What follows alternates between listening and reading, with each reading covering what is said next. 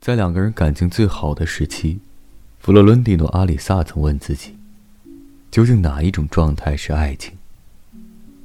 是床上的颠鸾倒凤，还是星期日下午的平静？萨拉努列加用一个简单的结论让他平静下来，那就是：凡赤身裸体干的事，都是爱。他说：“灵魂之爱在腰部以上，肉体之爱。”在腰部以下。萨拉努列加觉得这个结论很好，可以用来写一首关于貌合神离的爱情的诗。